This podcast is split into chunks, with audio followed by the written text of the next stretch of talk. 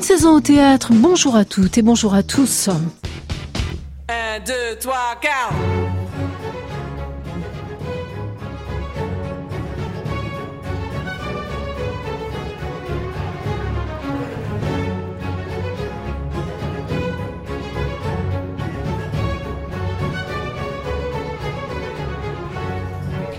Et si nous parlions aujourd'hui de la lutte des jeunes femmes au théâtre, de leur désir de s'y tailler une place, de leurs besoins d'en découdre avec le patriarcat, des moyens qu'elles emploient pour gagner leur liberté, si nous parlions de leurs audaces et de leur émancipation. Lorraine de Sagazan a 31 ans. Lorsqu'elle met en scène une maison de poupées, pièce d'Ibsen, spectacle qui se joue très bientôt au théâtre Sylvia Montfort à Paris, elle le fait en transgressant la loi des reins de l'écriture, c'est-à-dire qu'elle intervertit le rôle des personnages. Nora, l'héroïne, devient une femme d'affaires, tandis que Thorvald, son époux, fait la cuisine et garde les enfants. Vive la modernité.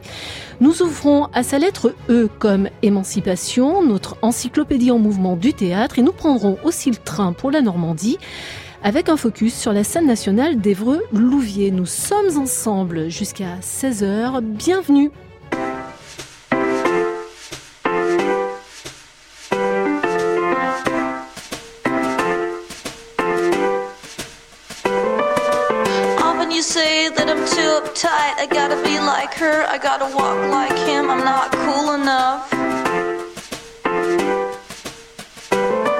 Am I out of phase? Do you think I'm square? Should I change the brand of my underwear? I'm not cool enough. And you say I'm out, don't you get the art? You gotta screw yourself and be somebody else. I'm not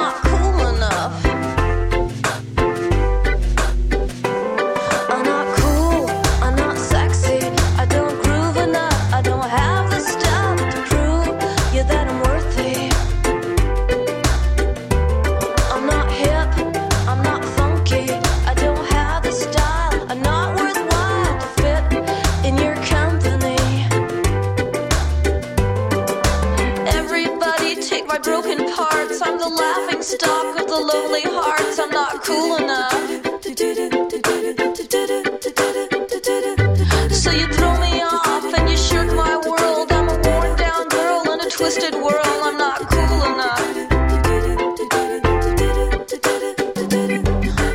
Bonjour, Lorraine de Sagazan. Bonjour, merci de m'inviter. Mais je vous en prie, on est ravis de vous recevoir. Alors, deux spectacles à votre actif, en tout cas deux que j'ai vus.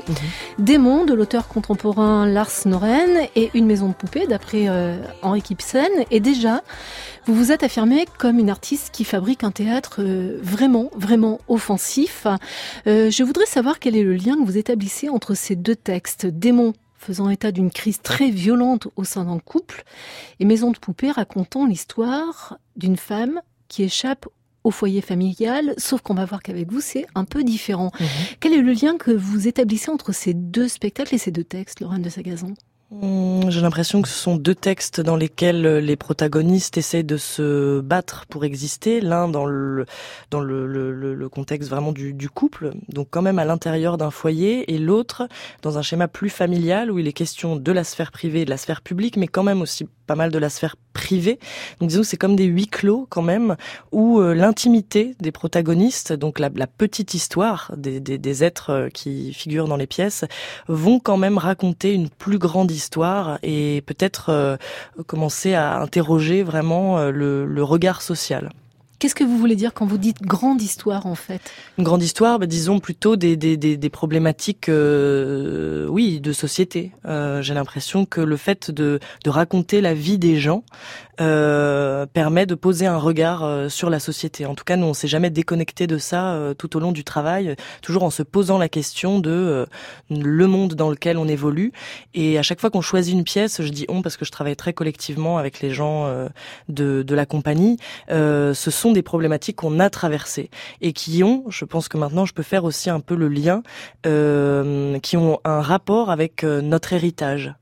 Euh, héritage culturel, héritage familial. Euh... Oui, héritage social aussi, héritage peut-être même psychologique.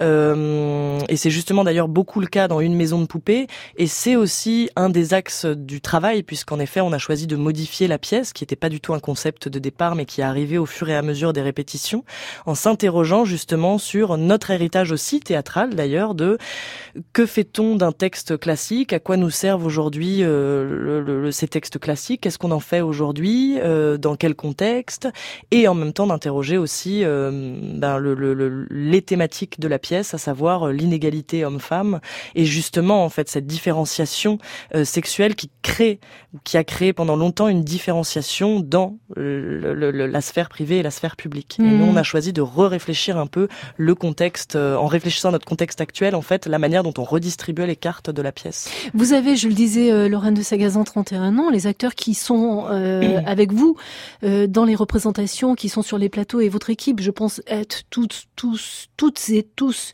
dans ces eaux-là, la trentaine. Mhm. Mhm. Qu'est-ce qui fait le, la particularité de votre génération? Qui est la génération qui demain allait prendre les lieux euh, en direction, qui demain allait jouer au Festival d'Avignon, allait jouer au Festival d'automne? Mhm. Qu'est-ce qui vous rassemble? Quels sont vos points communs? Hmm bah, je pense que c'est toujours une histoire d'héritage aussi. Je crois qu'on fait partie aussi d'une génération qui a beaucoup vu des spectacles importés. Euh, moi, j'ai l'impression d'avoir autant grandi et de m'être autant construite avec des spectacles venus de d'autres pays. Euh, alors moi, j'ai eu ce rapport assez fort avec peut-être des, des, des, metteurs en scène venus d'Allemagne, par exemple, mais j'ai l'impression d'avoir vu autant de spectacles venus d'ailleurs que qu'en France. Il y a aussi, je pense, euh, une forme de réaction que, que sans doute on partage parce qu'on a vu beaucoup d'écritures de plateau ces dernières années, et je pense que c'est une forme de réaction contestataire, mais dans un sens positif, parce que je pense que c'est très important de contester les valeurs traditionnelles aussi plus traditionnelles qu'on reçoit de nos pères. C'est très important d'entrer en conflit avec ça pour se construire. Un rapport au texte qui était quand même et qui existe toujours, hein, euh, un rapport au texte. Euh, on parle même de respect de l'auteur, c'est-à-dire vraiment de, penser le texte dans toute sa dans toute sa fidélité à ce qu'a écrit un auteur à l'époque où il l'a où il l'a écrit.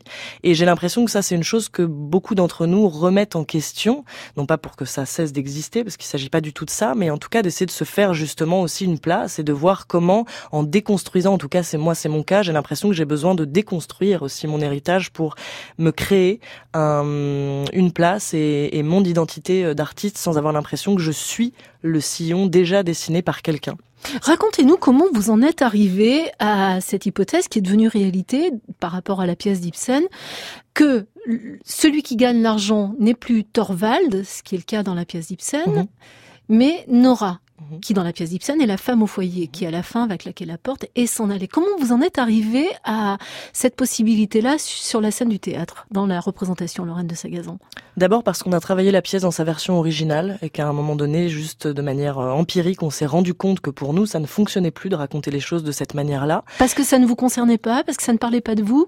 Bah parce que le, le, parce que le contexte euh, social, de, enfin le, le, la société a changé et que ça nous semblait complètement absurde d'ignorer l'évolution qui a existé ces dernières décennies et le combat qu'avaient mené certaines femmes euh, pour euh, accéder à un certain nombre de droits et en tout cas pour s'approcher le plus possible d'une égalité homme-femme en droit.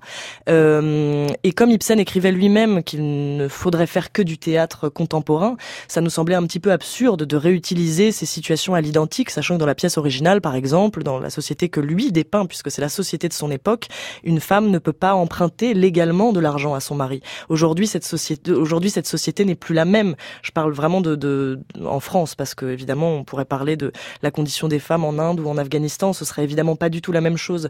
Mais en tout cas, en France, on ne pouvait pas ignorer les tentatives de progrès qui ont été euh, un combat très important aussi et qui font que, euh, bah, moi aussi aujourd'hui, je peux euh, je, peux faire de la mise en scène et, proposer un spectacle.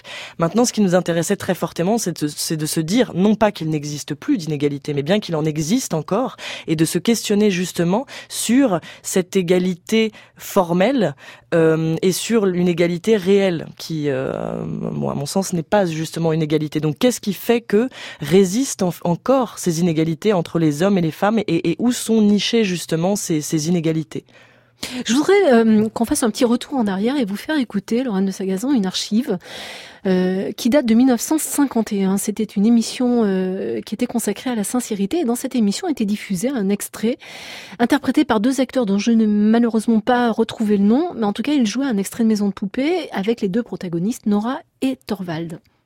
Les effets comiques de la sincérité au théâtre sont légion. Mais parfois, la sincérité est traitée en tragédie. C'est la scène finale de Maison de poupée.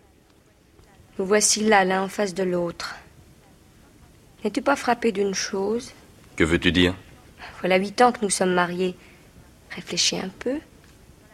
N'est-ce pas la première fois que nous deux, tels que nous sommes, mari et femme, nous causons sérieusement ensemble? Sérieusement, oui. Qu'est-ce que cela veut dire? Huit années ont passé, et même plus en comptant depuis notre première rencontre. Nous n'avons jamais échangé une parole sérieuse sur un sujet grave. Aurais-je dû t'initier sans cesse à mes soucis que tu n'aurais pas pu soulager Ah, nous si voilà, tu ne m'as jamais comprise. On a été très injuste envers moi, Thorvald. Papa d'abord et toi ensuite. Tu es absurde, Nora? Absurde et injuste. As-tu pas été heureuse ici? Jamais. J'ai cru l'être, mais je ne l'ai pas été. Tu n'as pas été heureuse? Non, j'ai été gaie, voilà tout. Oh, tu étais si gentil envers moi. Notre maison n'a pas été autre chose qu'une salle de récréation. J'ai été poupée femme chez toi, comme j'ai été poupée enfant chez papa. Et nos enfants, à leur tour, ont été mes poupées à moi. Je trouvais drôle quand tu jouais avec moi, comme ils trouvaient drôle quand je jouais avec eux. Voilà ce qu'a été notre union, Thorvald. Il y a quelque chose de vrai dans ce que tu dis. Bien que tu exagères et amplifies beaucoup. Mais à l'avenir, ça changera. Le temps de la récréation est passé, maintenant vient celui de l'éducation. C'est fou, hein Mm. Je sais pas ce que vous en pensez, Lorraine. Euh, moi, je trouve que ce paternalisme dans le jeu, ce paternalisme de, de, de l'acteur, qui n'est pas juste un paternalisme d'acteur, qui est, je pense, tout simplement un comportement d'homme par rapport à une femme, est, est absolument sidérant. Mhm, mhm. Hein oui, et il est très, c'est très écrit, c'est-à-dire on se rend compte qu'en lisant la pièce, dès le début, dès le premier acte, puisque là c'est la toute fin de la pièce, mais il existe cette chose-là, euh, qui aujourd'hui nous semblait aussi un peu absurde, parce que très très simplement, si nous dans ce, dans ce groupe de travail, on s'interrogeait sur la manière dont on vivait les choses, euh, évidemment cette chose-là, elle n'existe plus dans cette forme. Mais la question du paternalisme, euh, la question de la société patriarcale, cette chose-là euh, résiste encore. Euh, donc nous, ça nous a vraiment intéressé d'essayer de, de, de chercher, de chercher l'endroit en fait où, où ces choses-là résistent. Mais est-ce que vous pensez qu'un acteur plus âgé, d'une autre, d'une génération ancienne, aurait pu jouer ce que joue le comédien qui accepte donc de devenir le Thorvald homme au foyer, gardant les enfants, faisant la cuisine et attendant que sa femme rentre de euh, son bureau où elle occupe euh, un poste de de, de haute fonction. ouais, oui. ouais. Mm. Alors peut-être, pourquoi pas. euh, en l'occurrence, c'est vrai que je trouve que ça, ça, ça fonctionne aussi parce que c'est cette génération de, de 30 quarantenaires et que ce sont des questions qu'on se pose beaucoup nous. À un moment donné, j'avais pensé que monter la pièce dans sa version originale, une des solutions pour le faire, ça aurait été de le monter avec un couple de gens très âgés. Et d'ailleurs, je m'étais dit que peut-être qu'un jour je le ferais, de me dire que ce serait assez beau en fait que cette prise de conscience de Nora, de sa situation, de sa condition de femme qu'elle n'avait pas réfléchi pendant assez longtemps, et ce départ de Nora qui est si connu euh, dans, dans la pièce, euh, que ça pourrait arriver et être assez puissant euh, s'il s'agissait de gens qui ont euh, 80 ans quoi. Mais aujourd'hui, c'est vrai que je pense que bon, évidemment qu'il y a des couples qui existent encore de cette manière-là, mais je- il y a un déplacement quand même qui s'est opéré et c'est ce déplacement d'ailleurs le- le- le- l'action de, de, de repartager le texte est une action presque concrète de déplacement au sein même de du groupe.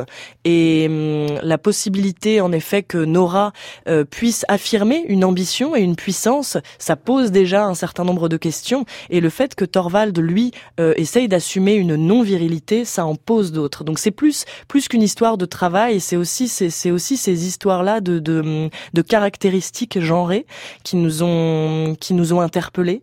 Et hum, de questionner aussi la place de l'héroïne héroïne beaucoup, puisque dans la pièce originale, Nora, c'est vraiment une héroïne, donc on a presque un soulagement du fait qu'elle qu'elle s'en aille à la fin de la pièce. Et ça, c'est une chose qui me gênait un peu, parce que j'ai l'impression que c'est comme si on ne parlait que des femmes exceptionnelles qui arrivent à transgresser une loi. Or, j'avais envie aussi qu'on parle de peut-être quelque chose de plus, de plus répandu, de plus, de plus commun, de parler d'une femme normale, de lui laisser une place à cette femme normale avec toutes les fragilités qu'elle a, et à cet homme aussi, de questionner aussi cette nouvelle place d'un mm. homme qui tout à coup doit probablement aussi se poser des questions de quelle, quelle place puis-je prendre euh, à présent. Mm. Est-ce que la question de l'émancipation féminine, c'est un enjeu premier du théâtre contemporain, Lorraine de Sagazan? Ben, c'est-à-dire, j'ai l'impression que le, le, un des intérêts du théâtre, c'est de pouvoir affronter euh, un certain nombre de problèmes et de proposer une pensée collective. J'ai l'impression que l'émancipation féminine, ça constitue euh, un endroit de questionnement qui est encore très nécessaire. C'est assez dangereux aujourd'hui quand même parce que comme il y a eu beaucoup de progrès, comme on le disait tout à l'heure, on peut avoir l'impression que le problème est réglé euh, et les, les, inégalités sont beaucoup plus latentes qu'avant. Euh, nous, c'est ce qu'on essaie de montrer aussi dans la pièce. Donc c'est aussi s'approcher au plus près possible de la réalité euh, des problèmes qui sont posés et de ce pourquoi il est encore difficile aujourd'hui pour une femme de s'affirmer, parce que ça c'est une réalité, euh, et comment on peut accompagner cette émancipation justement, parce qu'il ne s'agit pas simplement de dire bon bah maintenant on est tous égaux, euh, débrouillez-vous. On n'a pas la même histoire, on n'a pas le même héritage. Moi je me rends compte, je, discutais tout à l'heure avec une amie qui me disait que par exemple Christine Angot avait dit qu'elle elle, elle disait écrivain en se, en se nommant parce qu'elle venait d'une parce qu'elle avait un héritage exclusivement masculin. Donc ça, c'est une chose qui, qui fait, qui peut faire complètement débat. Moi, je me questionne là-dessus, mais c'est aussi quelle, quelle, euh, quelle, quelle, quelle place on fait réellement aux femmes. Comment on accompagne cette émancipation-là. Comment aussi on arrive à, à, à cohabiter tous ensemble oui, j'ai l'impression que c'est absurde aujourd'hui de dire, euh, enfin ça a toujours été un peu absurde de dire qu'on n'est pas féministe, mais c'est une chose que j'entends souvent parce que le féminisme, c'est pas, il y a différents courants de féminisme. Alors on mm. peut ne pas être d'accord avec certains courants, mais déjà c'est une chose qui a beaucoup évolué. Et puis surtout, j'ai l'impression que c'est une non-pensée. C'est peut-être une réaction de dire ça, mais ça, ça n'est pas de la pensée puisque euh, dire qu'on n'est pas féministe, c'est comme dire on est qu'on est raciste ou qu'on est homophobe. Enfin, je veux dire ça n'a ça n'a ça n'a pas de sens. Pourtant, c'est quand même encore une chose qui existe.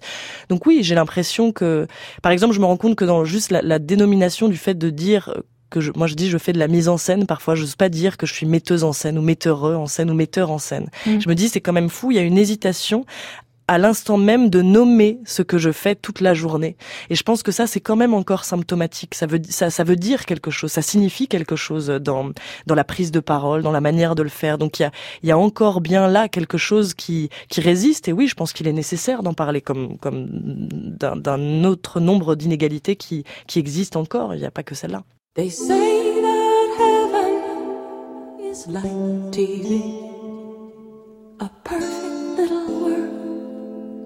Doesn't really need you. And everything there is made of light. And the days keep going by. France Culture. Une saison au théâtre. Joël Gaillot. Here they come. Here they come. Here they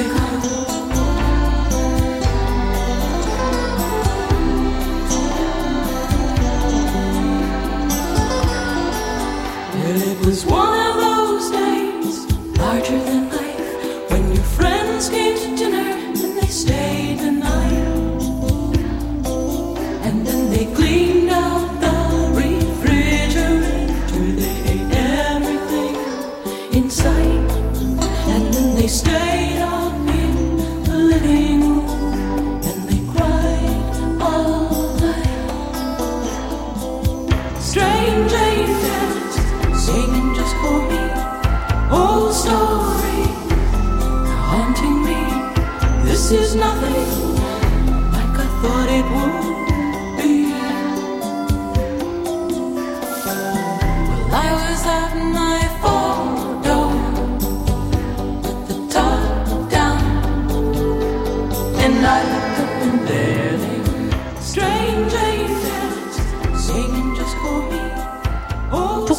De Sagazan, dans vos spectacles, que ce soit Démon ou que ce soit une maison de poupée, est-ce qu'il y a cette tension absolument épidermique qui, dans Démon, peut aller même jusqu'à une forme de violence euh, physique? Pourquoi avez-vous besoin d'en passer par ça pour, pour sans doute dire l'émancipation, justement, ou la dureté du chemin qui mène à l'émancipation?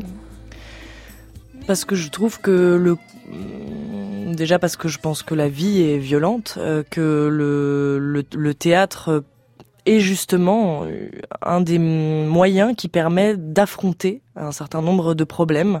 Et que je pense que c'est en tout cas moi je, d'éviter de m'en détourner à tout prix euh, pour essayer de, créer la, possibilité d'une catharsis voire même peut-être d'une résilience en tout, cas d'un questionnement qui va continuer à accompagner la, vie euh, en dehors du théâtre je crois aussi que, bon, peut-être d'un point de vue purement hum, jouissif, il y a quelque chose d'assez spectaculaire aussi d'assister à des scènes euh, d'une grande ampleur en tout cas. Donc dans le conflit, en effet, ça devient très violent, mais aussi dans l'amour, c'est, enfin, il y a quelque chose d'absolu. Moi, je crois qui me plaît d'évoquer. Euh, je je ne sais pas si ça répond à la question. Ça y répond. Il y a autre chose qui me, qui me, qui me frappe également quand je vois, quand je repense à ces deux spectacles. C'est ce qu'on pourrait euh, rapidement euh, tirer comme conclusion et qui est sans doute faux, mais mais c'est le, le, regard que vous portez sur le couple. Mmh. Et euh, il y, a, y, a, une phrase qu'a prononcée Yasmina Reza à laquelle je pense assez souvent. Elle avait dit, je crois, dans un, hebdomadaire, les couples me dégoûtent. Mmh.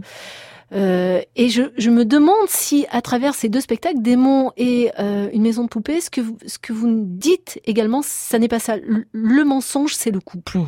Le couple, c'est le leur. Le couple, c'est le mensonge. Mmh. Mmh, alors je, je non, en tout cas moi le couple me dégoûte pas. Au contraire, en fait, j'ai plutôt envie de d'aller mmh, d'aller d'aller d'aller détricoter la manière dont ça fonctionne. C'est peut-être aussi un mystère. C'est au contraire quelque chose qui me passionne. J'ai l'impression au contraire que parfois il y a tellement d'amour, en tout cas dans Démon par exemple, il y a tellement d'amour aussi que ça en devient insoutenable. Euh, parce que ce qu'est-ce que c'est que ce, ce, ce, couple? À quel endroit on peut se développer aussi individuellement dans ce, dans cette chose qui devient déjà un petit collectif que le que le couple? Mais en tout cas, c'est plutôt la manière dont on construit le couple, que le couple ne soit pas une forme arrêtée, comme ça a été le cas pendant quand même, je pense que c'est ce dont parle Ibsen aussi au moment où, où il écrit une maison de poupée, c'est que le couple est défini par des lois extérieures aux êtres.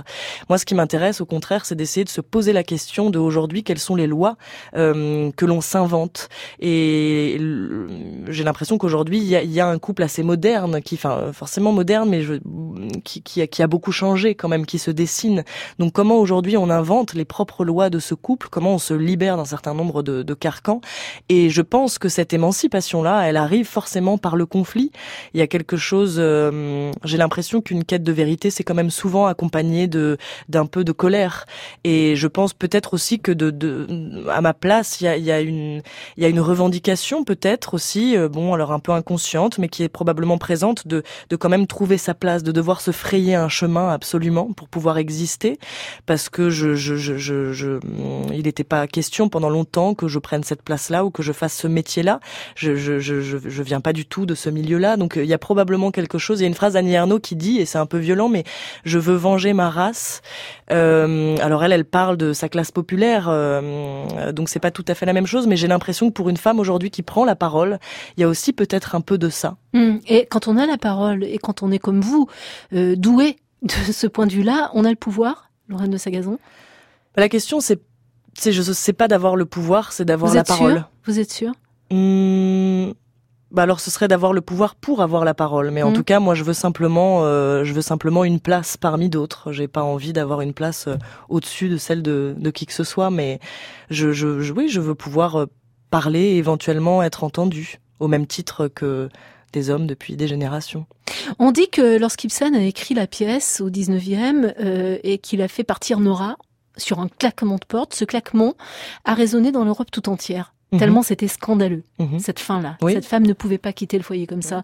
Euh, est-ce que Thorvald part en claquant la porte dans le spectacle qu'on va voir au théâtre Sylvia Montfort? Non, il part pas en claquant la porte parce que c'est pas une inversion totale, c'est une inversion partielle, c'est plutôt un repartage du texte. Et il est toujours question de Nora comme victime de la société qui continue à l'enfermer et du regard social qui, qui, qui fait toujours pression euh, sur cette femme.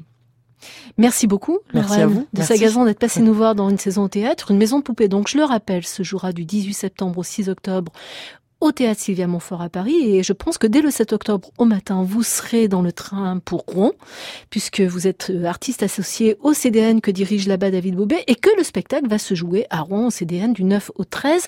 Alors je vous propose de rester un moment de plus en Normandie, Lorraine de Sagan. Savez-vous qu'à 50 km de Rouen existe un autre théâtre? C'est le Tangram, scène nationale d'Évreux-Louviers, où on pourra voir cette saison pas mal de spectacles mis en scène par des femmes. Pauline Bureau, Clémentine Berthe, Nathalie Béas, Karine Sont ainsi annoncées. Cette place des femmes dans sa programmation, Christian Mousseau Fernandez, le directeur du Tangram que nous avons joint par téléphone, la revendique. On l'écoute. Constituer une programmation aujourd'hui implique d'inviter plus que jamais, j'ai envie de dire, des femmes et des jeunes artistes femmes dans nos théâtres. Je pense que euh, cette euh, égalité euh, entre guillemets homme-femme euh, avec lequel on est tous d'accord dans le discours doit vraiment avoir une traduction euh, en tout cas dans nos théâtres et dans la façon dont on programme au sein des scènes nationales en particulier puisque je dirige une scène nationale. Pour moi, c'est une question sur laquelle je suis très sensible et j'essaye de trouver finalement un, équilibre hein, qui bien sûr se fait toujours par le regard euh, artistique d'abord, mais aussi avec cette considération du fait que ce soit porté par euh, des metteuses en scène ou euh, par des autrices pour ce qui est des textes, ou même dans la composition même de certaines distributions au théâtre. Est-ce que le théâtre d'Évreux-Louviers, le Tangram, tisse des liens avec les théâtres voisins en Normandie, qu'il s'agisse des tout petits lieux comme des grandes institutions, comme par exemple le CDN de Rouen? Travailler tout seul aujourd'hui n'est pas possible. C'est euh, à la fois travailler localement avec, euh, je dirais, des acteurs qui font vivre le territoire euh, autrement sans doute que la scène nationale, mais qui le font vivre. Et puis la proximité évidemment euh, avec Rouen euh, est là. Une proximité, je dirais, qui est d'abord une proximité de valeur entre David Bobet et moi-même, parce que moi je me sens assez proche de ce qu'il défend. Dans cette idée d'ouvrir nos théâtres à la diversité culturelle et sociale, et que ce soit sur le plateau ou dans la salle, mais aussi parce qu'on est tous les deux dans un autre réseau qui est plutôt régional, qui est un réseau des producteurs associés normands, qui s'appelle le PAN, qui euh, regroupe les centres dramatiques et quasiment la totalité des scènes nationales de la région de Normandie autour de euh, deux projets par an que nous soutenons en production et en diffusion de compagnies qui sont des compagnies normandes. Je pense que la, décentralisation aujourd'hui, elle est installée, mais elle n'est pas terminée. Et elle sera jamais terminée dans ce sens où l'institution ne se suffit pas pour une décentralisation. Pour moi, la décentralisation, elle est réussie lorsque nos équipements, qu'on soit labellisés ou pas labellisés, sont en ouverture et en, en relation directe avec des habitants avant d'être avec des spectateurs. Et ça, c'est euh, une façon de penser le projet culturel et la place de la présence artistique sur un territoire qui, à mon avis, doit nous habiter sans cesse. Et pour moi, c'est ça la décentralisation et c'est ça qu'il faut qu'on défende tout le temps, tout le temps, tout le temps.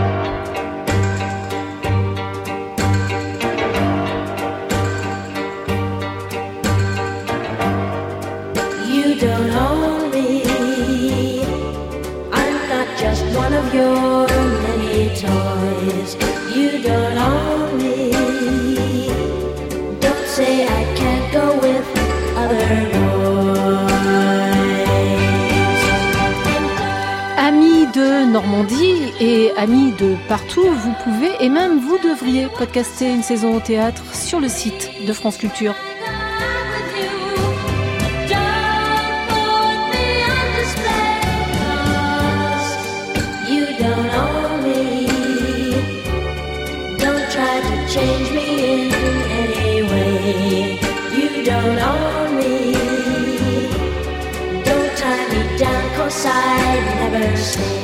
Inès Duperron, Jean Guillain, Mèche, Vanessa Nadjar, Ghislaine David, Joël Gaillot vous salue, bientôt 16h sur France Culture, c'est le moment de retrouver Aurélie Luneau et son magazine De cause à effet. Excellent dimanche à vous tous.